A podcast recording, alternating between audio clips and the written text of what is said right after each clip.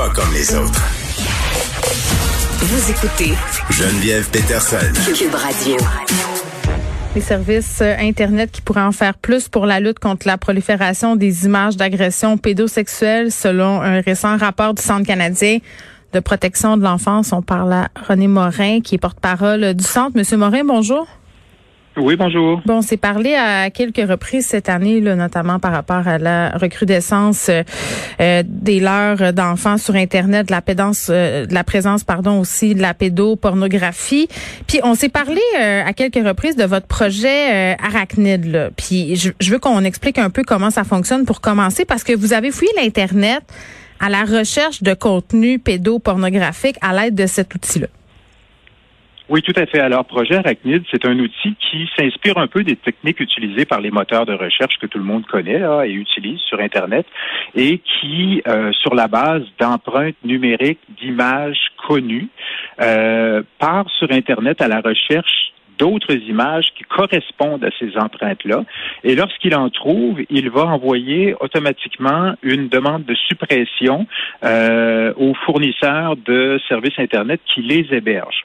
Et figurez-vous donc que en trois années, donc 2018, 2019 et 2020, Arachnid a détecté 5,4 millions euh, d'images euh, chez euh, qui est hébergé chez 760 fournisseurs de services électroniques.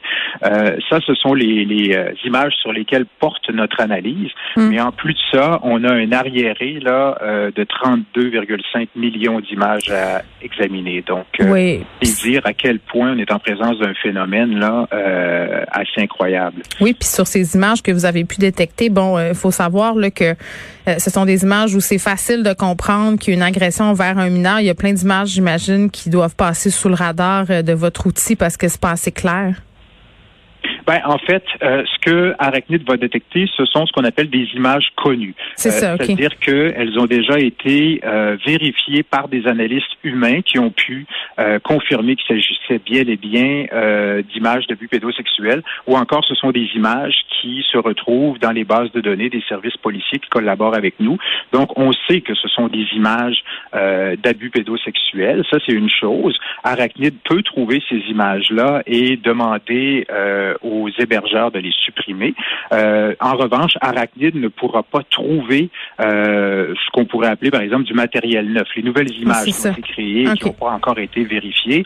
Euh, et ça, la solution ici, ce serait pour les entreprises d'augmenter leur effectif de modération humaine.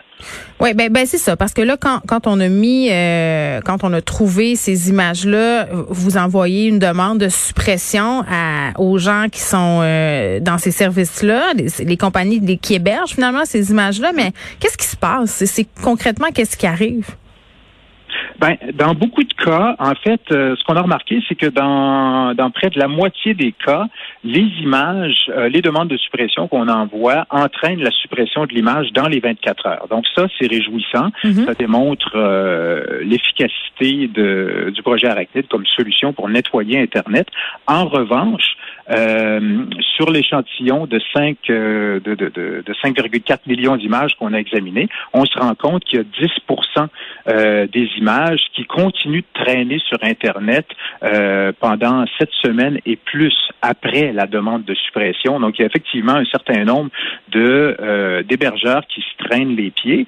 Euh, mais au-delà de ça, ce qu'on constate aussi, c'est que la moitié euh, des images qui avaient déjà fait l'objet d'une demande de suppression finissent par réapparaître sur les mêmes serveurs à qui on avait euh, souligné leur existence. Mm. Donc, il y a ce taux de récidive d'images qui montre que finalement, euh, les hébergeurs n'utilisent pas de solutions technologiques qui leur permettraient de détecter ces images-là à la source et d'empêcher qu'elles soient déposées sur leur serveur. Mais est-ce que c'est de la mauvaise foi ou c'est parce que ça leur tente pas d'investir l'argent qui serait nécessaire pour endiguer ce phénomène-là, M. Morin, selon vous?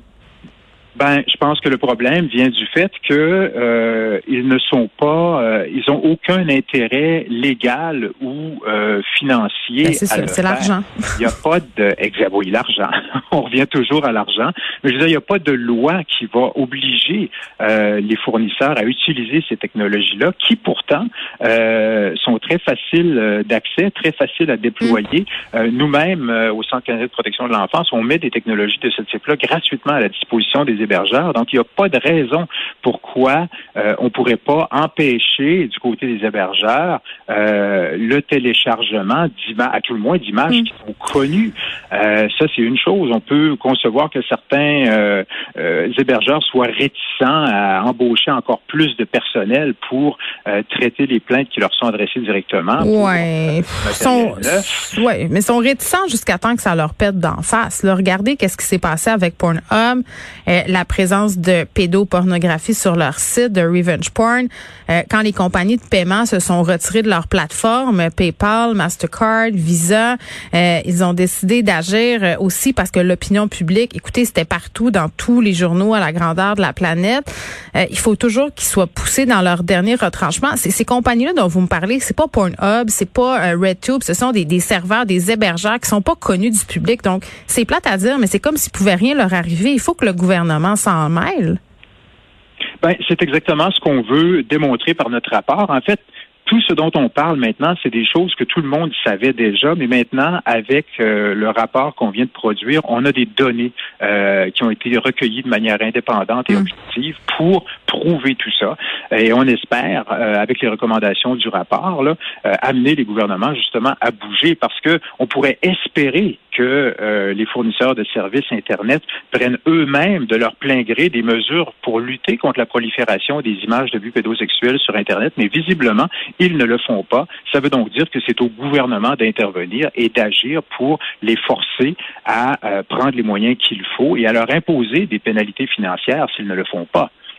Oui, puis bon, il y, a un truc qui a attiré mon attention un peu dégoûtant là, euh, par rapport à aux textes qui ont été faits sur, sur votre rapport. Là, on parle de communauté de pédophiles, des, des gens qui utilisent ces serveurs-là, euh, qui sont gratuits en passant. Là, c'est de l'hébergement euh, qui est fait de façon, euh, bon, c'est pas très très onéreux, qui s'échangent des contenus cryptés, des mots de passe sur des forums, s'échangent du matériel, mais s'échangent aussi des trucs pour leurrer, abuser des enfants, des manuels un peu pour de conditionnement, le grooming qu'on appelle.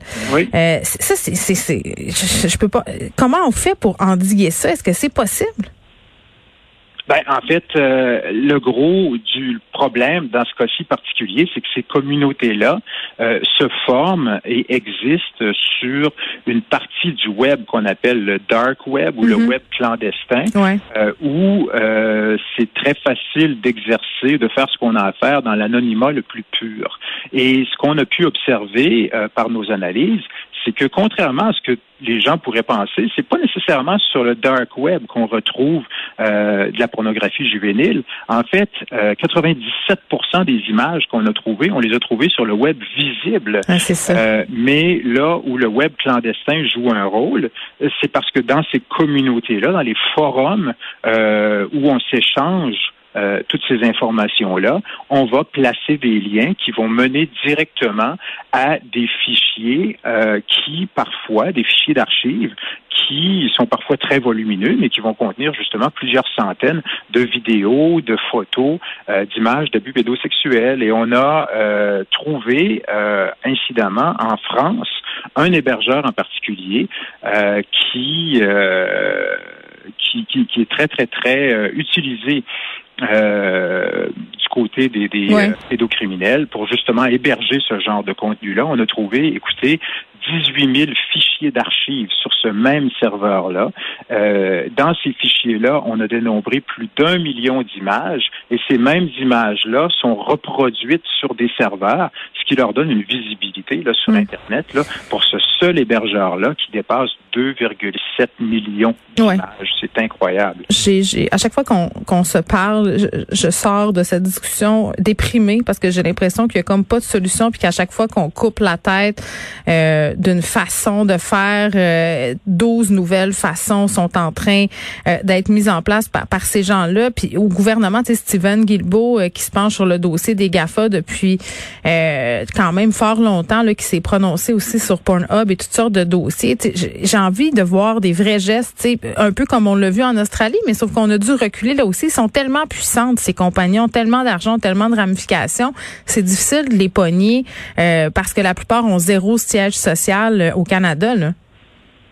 Oui, en fait, euh, un des problèmes qu'on souligne d'ailleurs dans notre rapport, il euh, faut bien comprendre que ces entreprises-là vont souvent choisir la voie de la moindre résistance et s'installer euh, à des endroits où ils seront pourront échapper beaucoup plus facilement à la réglementation, ou alors des endroits où les pouvoirs publics seront plus tolérants par rapport à leurs activités. Hmm. On a vu, par exemple, au Québec, un, un hébergeur qui est mentionné dans notre rapport quitter le Québec sous probablement sous l'effet de la pression et aller s'installer euh, aux Pays-Bas euh, où, euh, il fait bon vivre. fait beaucoup plus. Pardon? J'ai dit là où il fait bon vivre, c'est la même chose avec MindGeek qui ont des ramifications un peu partout pour pour échapper non seulement bon possiblement aux, lois fiscales canadiennes mais à la justice canadienne aussi parce que mais mais ça à un moment donné il faudra quand même qu'on ait une discussion là-dessus puis que les gouvernements mettent leur culotte parce que si tu as des activités professionnelles dans un pays tu tenu de respecter la loi de ce pays.